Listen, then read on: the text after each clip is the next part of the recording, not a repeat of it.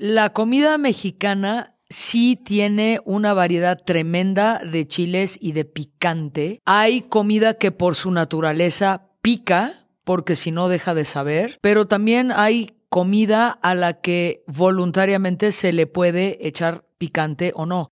Hoy en el episodio 26 de Capicúa FM conversaremos con la psicoterapeuta mexicana Saskia de Winter y conoceremos modismos y comida de su país.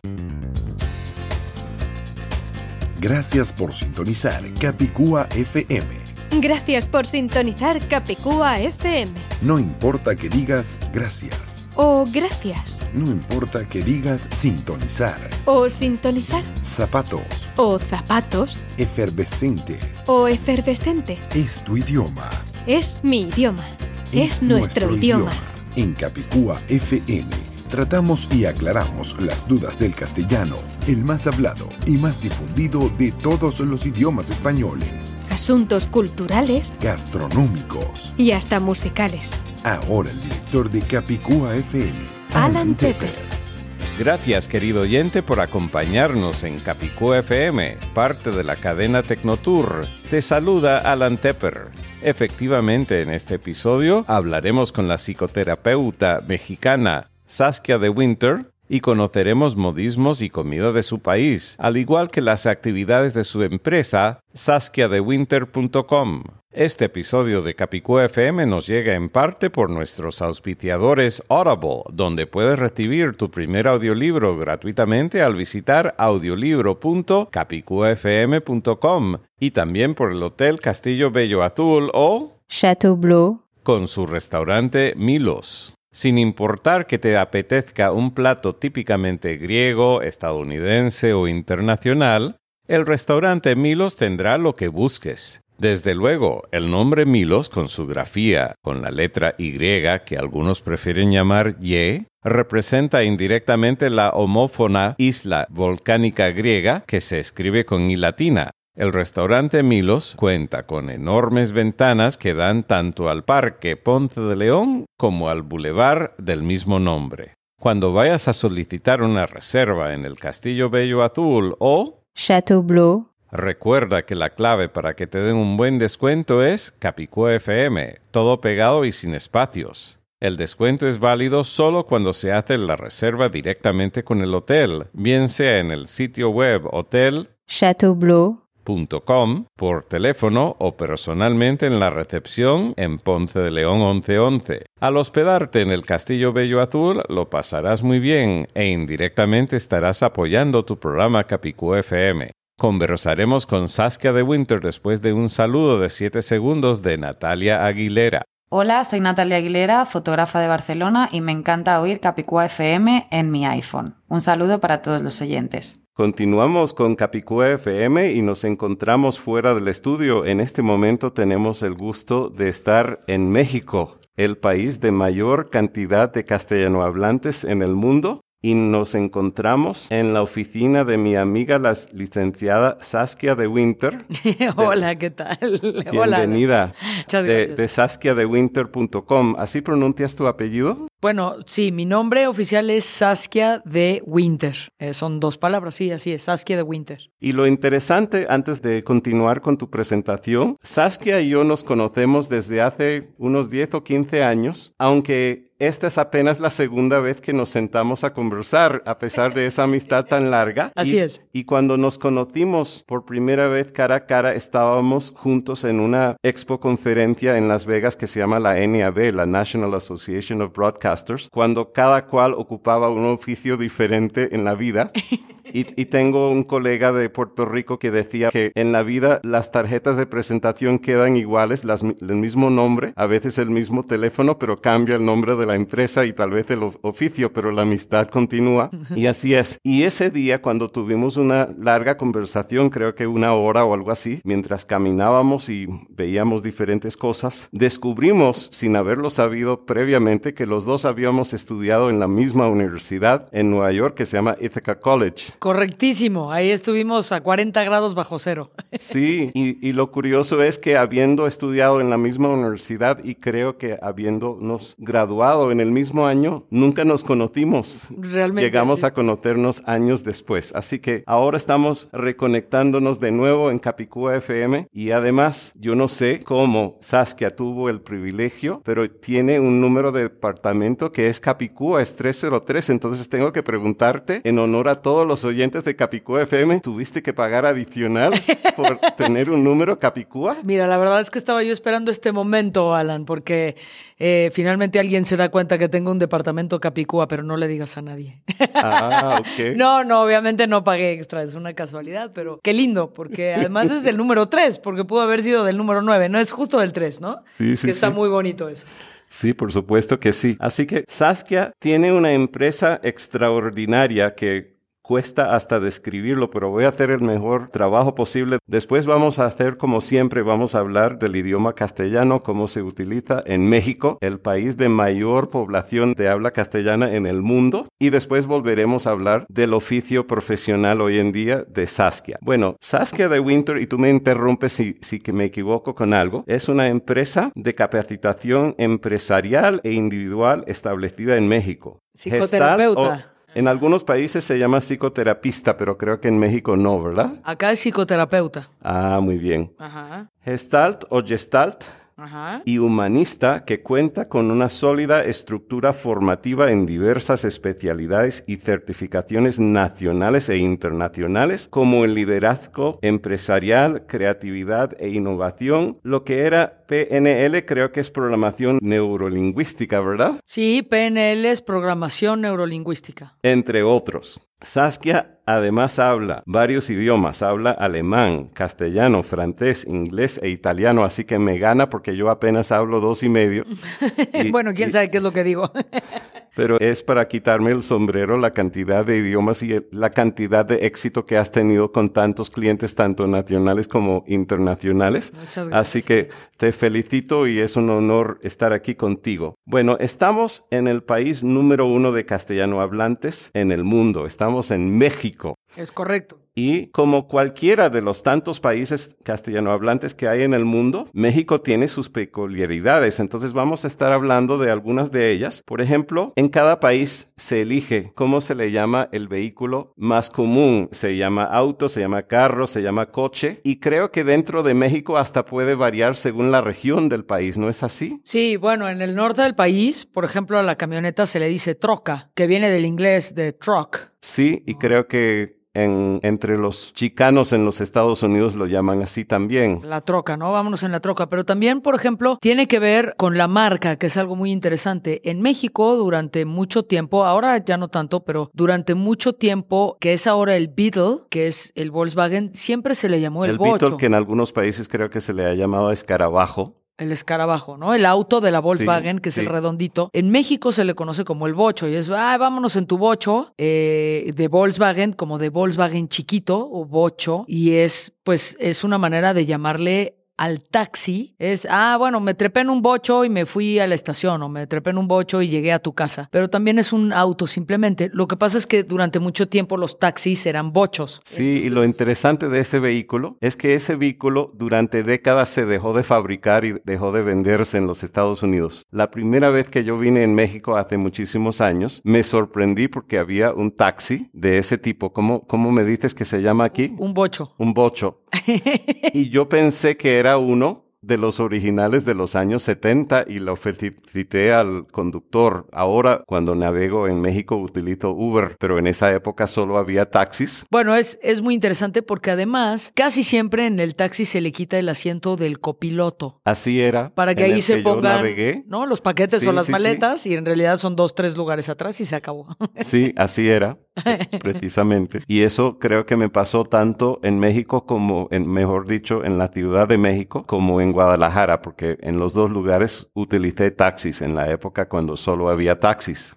También existe el fenómeno que lo que en otros países puede llamarse autobús o en el Caribe a veces se llama guagua, aquí se le llama camión a lo que es un autobús. ¿Tienes alguna idea del por qué? Bueno, no, la verdad que no, es, es muy interesante. El camión aquí en México es de transporte público. Casi siempre en otros países el camión tiene que ver con transportar materia prima o animales o quizás verduras, pero acá es... Por lo, por lo general no tiene tantos asientos. Ajá, eh, sería como, para nosotros sería la camioneta. Ah. Eh, la, porque es, la camioneta es una versión chiquita del camión y la camioneta para nosotros es, es un auto que tiene un espacio en la parte de atrás para poner cosas, ¿no? Para la carga, para los animales, etcétera. Entonces es la diferencia entre, para nosotros en México, entre el camión y la camioneta. Pero eso sí es en Distrito Federal y en algunas zonas cerca del DF. Porque en el norte del país también cuando es como camión, no, pues no, es en el transporte público o el metrobús. Finalmente, eso también ya es en el Distrito Federal el metrobús. ¿Y cuando es escolar? Pues también es el camión. Ah, cuando es el camión, ay, pasó por mí el camión. Sí, ahora también hay variedades con los diferentes elementos de un automóvil. Por ejemplo, creo que en México, a la parte de atrás cuando cargas cosas, creo que se llama cajuela, ¿verdad? Es la cajuela, es correcto. En la parte de atrás del auto se le llama la cajuela. Voy a echar esto en la cajuela. Mientras en otros países puede llamarse maletero o maleta, aquí se llama cajuela. Ahora te pregunto, porque esto realmente no lo sé, ¿cómo se llama aquí la llanta? ¿Se llama llanta? Bueno, sí, se le llama llanta y finalmente la de atrás es la llanta de refacción. Ah, muy bien. Que te voy a dar un dato para tus radioescuchas que es muy interesante. Casi nadie revisa el aire de la llanta de refacción. Casi cuando vamos a la gasolinería, o a la gasolinera, más bien, revisamos el aire de las cuatro llantas del auto, pero casi nunca revisamos el aire de la llanta de refacción. Y el otro día que estaba yo trabajando con algún cliente mío me dijo, esa es una gran bronca porque la gente no revisa esa llanta y cuando quieren cambiar la llanta, pues no sirve porque no tiene suficiente aire. Entonces un poco de seguridad para tus radioescuchas. Capicúa FM regresa después de estos interesantes anuncios. Este episodio de Capicúa FM nos llega en parte por cortesía de Uber, el nuevo sistema de transporte que está a años luz de los taxis convencionales. Los vehículos son muy limpios y los conductores Uber te dan un trato personalizado. Pero la mejor noticia, querido oyente, es que al igual que hizo Alan Tepper, tú también puedes recibir tu primer viaje gratis al visitar transporte.capicuafm.com. Recuerda visitar transporte.capicuafm.com para reclamar tu primer viaje gratis. Continuamos con Capicúa FM, parte de la cadena Tecnotour. Otra cosa que me llama la atención, por lo menos de aquí de la capital, y ocurre lo mismo en Madrid, no se usa, aunque creo que se entiende perfectamente la palabra almuerzo.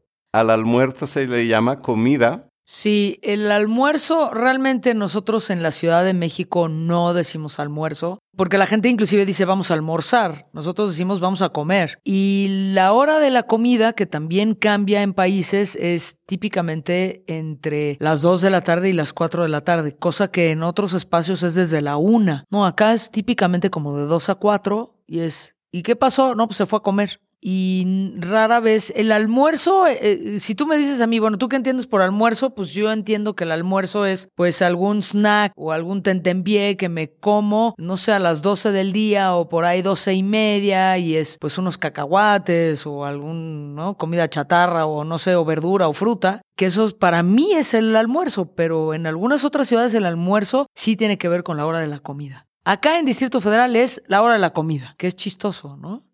Sí, es interesante porque en otros países la palabra comida es cualquier cosa que se come a cualquier hora. Entonces, lo que he observado es que aquí en México cuando quieren referirse a eso, se le llama alimentos, ah, a lo que en otros países llamamos comida, porque cualquier cosa que comemos a cualquier hora se llama comida, aquí se llama alimentos. Sí, bueno, pero ¿sabes qué? También yo sí me refiero a eso como comida. Es, ¿qué pasó? Este, vamos a comprar para comer y, y puede ser la comida de la casa o vamos al súper, ¿no? Ah, entonces sí se utiliza la palabra de las dos formas. Exacto.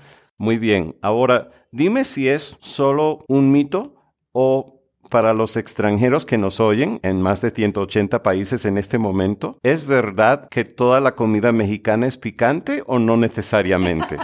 no, a ver, ahí hay un tema, no, no, para nada. Mira, la comida mexicana sí tiene una variedad tremenda de chiles y de picante. Hay comida que por su naturaleza pica, porque si no deja de saber, pero también hay comida a la que voluntariamente se le puede echar picante o no. De hecho, a mí me parece muy chistoso. Yo no le digo picante, yo le digo chile. Y entonces yo, por ejemplo, voy a comer tacos y es pásame la salsa o pásame el chile o déjame el hecho chile o, pica mucho este chile. O hay, hay chiles que no pican. Por ejemplo, el chile chipotle es un chile de mucho sabor que se utiliza para varios platillos. Eh, se utiliza, por ejemplo, particularmente para una sopa que me encanta, que les recomiendo a tus radioescuchas, que es el caldo tlalpeño este, hasta se me está haciendo agua a la boca. Eh, el caldo tlalpeño también se utiliza a veces en la sopa de tortilla. Depende de diferentes platillos y sopas. Y es un chile que no pica, pero da mucho sabor. Aunque a veces puede llegar a picar. Entonces es muy interesante. Dependiendo, fíjate, el chile, fíjate lo que te voy a platicar. Y esto lo sé por mi papá y ojalá que algún día lo puedas entrevistar porque también está muy metido en las cuestiones del idioma y de la lengua. Él habla 20 idiomas, así que imagínate. El chile pica porque crece en una tierra volcánica. A veces la gente se lleva muestras de chile y lo quieren plantar en otras tierras, inclusive a veces en la maceta en casa, y no pica y no pica porque no está creciendo bajo una tierra volcánica. Y el chile en México pica porque la tierra en México hay muchas zonas de tierra volcánica. Entonces eso es muy interesante porque por eso es picante, porque viene de cierto tipo de tierra. Fíjate qué interesante para lo que nos gusta ese tipo de cuestiones. Y entonces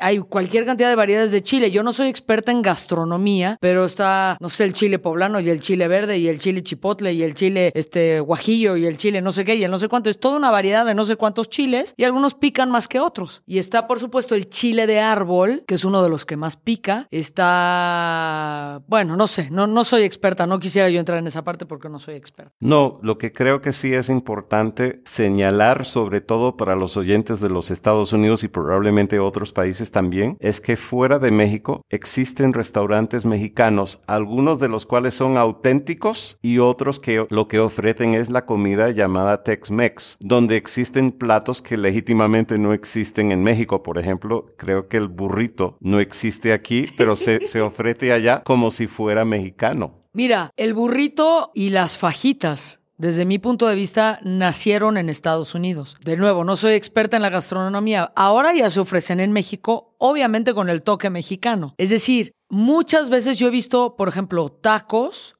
o yo he visto tostadas a las que les ponen aceituna negra. Y la aceituna negra no es típica de nuestros tacos, eso es más bien Tex-Mex. O le ponen el queso amarillo. Sí, pues, lo cual no le quita legitimidad propia, pero simplemente no es mexicano auténtico, es otra cosa. Exactamente. Tiene su valor, pero no es mexicano original. Exactamente, yo estoy de acuerdo contigo. Ana, ¿prefieres leer en inglés o en español?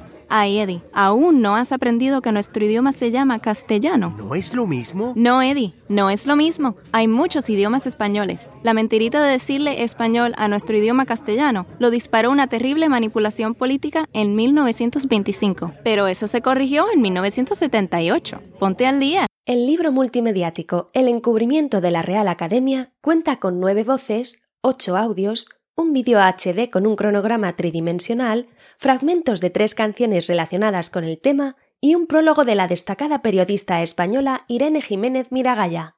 Adquiere el libro multimediático El encubrimiento de la Real Academia para tu Android, iPad, iPhone o iPod Touch en el encubrimiento de la Real Academia.com.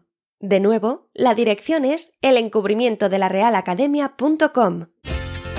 Continuamos con Capicúa FM, parte de la cadena Tecnotour.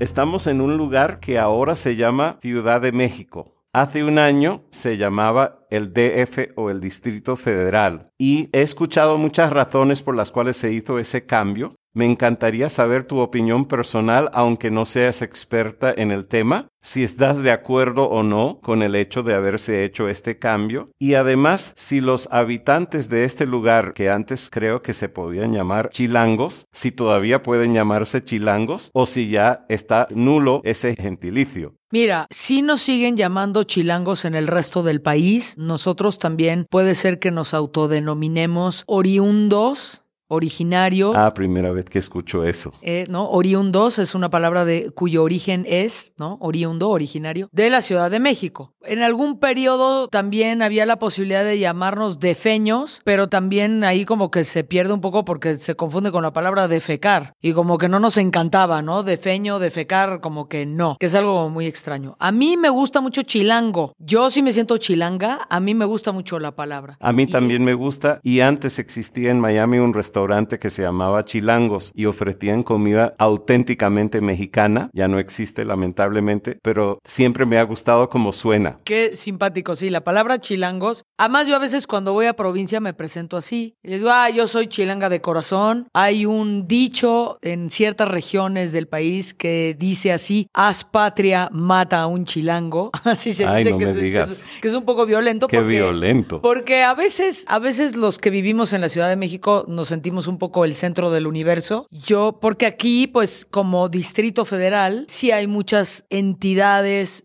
centralizadas en esta ciudad. Ahora cada vez menos y ya con el Internet cada vez menos, ya está repartido por todo el país. Así que si me preguntas a mí si me gusta la idea de que ahora seamos Ciudad de México, yo creo que sí, porque tiene que ver con una cuestión más bien política. Desconozco todas las razones, pero a mí sí me gusta que seamos CDMX. Me parece que no se trata de centralizar toda la política en esta ciudad y todas las entidades socioeconómicas en esta ciudad. Qué bueno que ya nos estamos repartiendo por otros lados. O sea, dime qué demonios tiene que hacer aquí la Secretaría de Pesca. Pues no, la verdad, qué bueno que ya está en otra ciudad, este, o que ya están como abriendo otros espacios en otras ciudades. Y bueno, a mí si me preguntas, bueno, CDMX sí me gusta y qué bueno que ya somos la Ciudad de México porque no se trata de que seamos el centro del universo. Ahora sí, hablemos de lo que tú haces hoy en día, porque cuando nos conocimos la primera vez, te dedicabas creo que a un programa de animación tridimensional o algo así. Pero a lo mejor hoy en día trabajas con otro tipo de dimensiones. En lugar de animación tridimensional, a lo mejor es dimensional de la mente o tú nos dirás. En mi empresa, que fue construida o fundada hace 17 años, ya es un ratito, trabajo con todo lo que tiene que ver con desarrollo humano y eh, todo lo que tiene que ver con liderazgo, trabajo en equipo, negociación de muy alto nivel, en general la conducta humana. Podemos hacerlo de modo individual en entrenamientos abiertos al público o también lo hacemos empresarial, es decir, in-house o in-company. Hacemos entrenamientos de este estilo. Ahora, ya somos una empresa que tenemos 17 años haciendo este tipo de trabajo, o sea, no somos verdes, ya tenemos un poco de experiencia. Y digo un poco porque pues hay mucho que aprender siempre. Y estamos certificados en cinco países, que son Estados Unidos, Inglaterra, Escocia, México, por supuesto, e Israel. Y llevamos mucho tiempo estar trabajando con las metas que la gente quiere alcanzar de modo personal, trabajando con los miedos de la gente y sobre todo, Alan, que esa es la parte que creo que a ti te interesa, trabajando con la parte del discurso, de cómo la gente a través de las palabras que utiliza y a través del habla puede crear su entorno. El discurso es sumamente poderoso y dependiendo de la manera en la que yo hablo, puedo construir posibilidades de, por ejemplo, poder trabajar en equipo o de trabajar en liderazgo de modo distinto. Así que eso es lo que hacemos así rápidamente, ¿no? Muy bien, y en el nombre de tu, mejor dicho, en la descripción de tu empresa, cuando hablas de la reprogramación lingüística, creo que es. PNL, programación neurolingüística, que ahí Sí. Hay alguien en el equipo que es experta, que es Angie Junco, sí. Muy bien, explícanos de qué se trata eso porque suena muy, muy profundo. No, en realidad,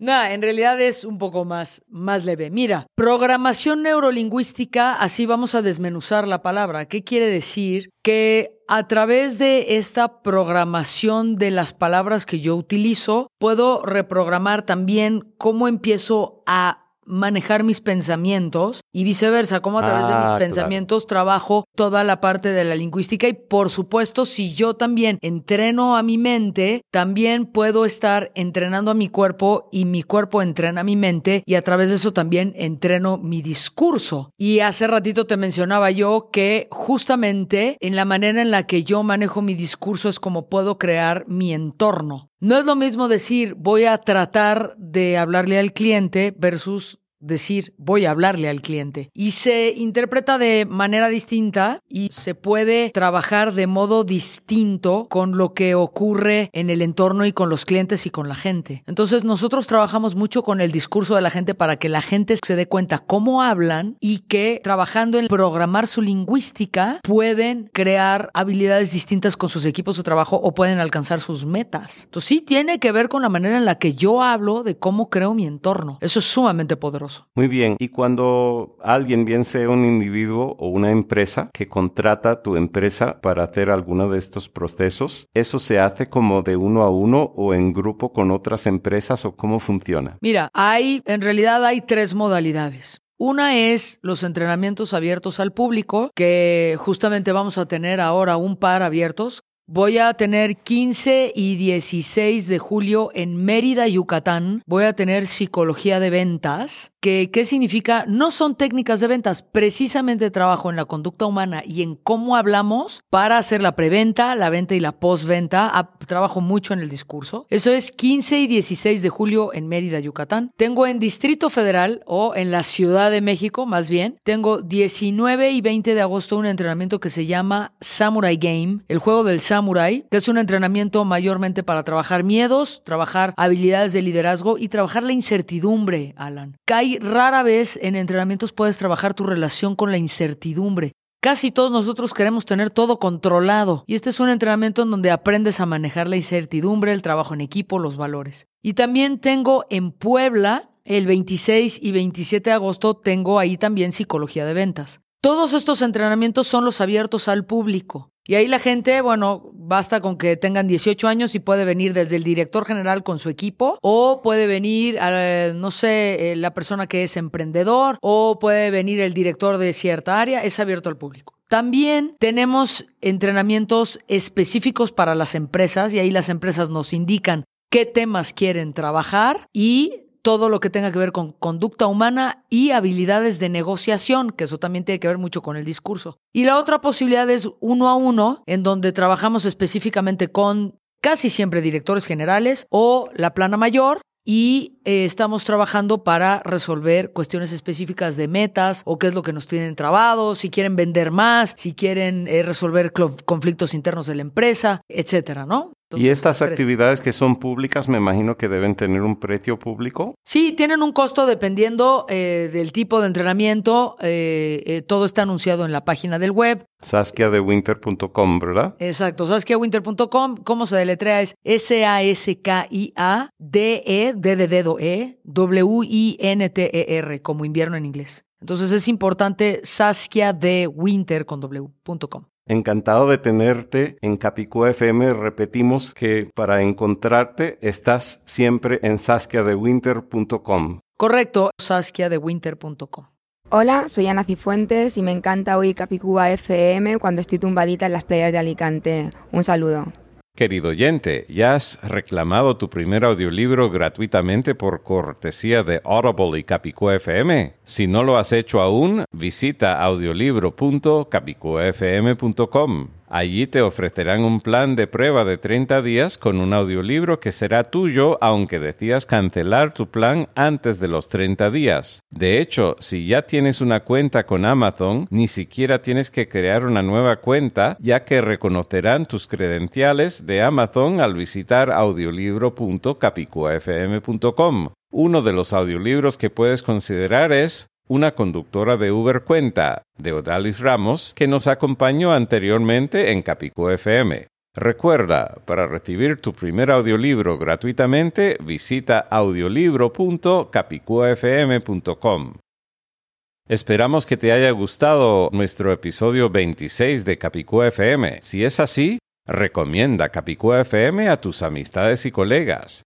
Recuerda para escuchar, suscribirte a Capicú FM o enviarnos comentarios escritos o hablados, como ya hicieron Ana Cifuentes y Natalia Aguilera, visita capicufm.com las 24 horas al día en la web.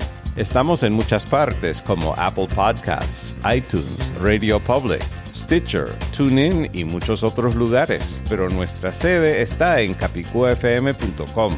Al buscar Capicú FM en cualquier plataforma, recuerda que nuestro nombre se escribe Capicú FM. todo pegado sin espacios. En este episodio agradecemos la ayuda de Audiovisual 451, Alexander Zapata, Victoria Mesas García, Several Translations, Anita Pantín, el Hotel Castillo Bello Azul o Chateau Blue y ATIF, Asociación de Traductores e Intérpretes de la Florida, Estados Unidos. Hasta el próximo episodio de Capicúa FM, soy Alan Tepper de alantepper.com y alantepper.soy.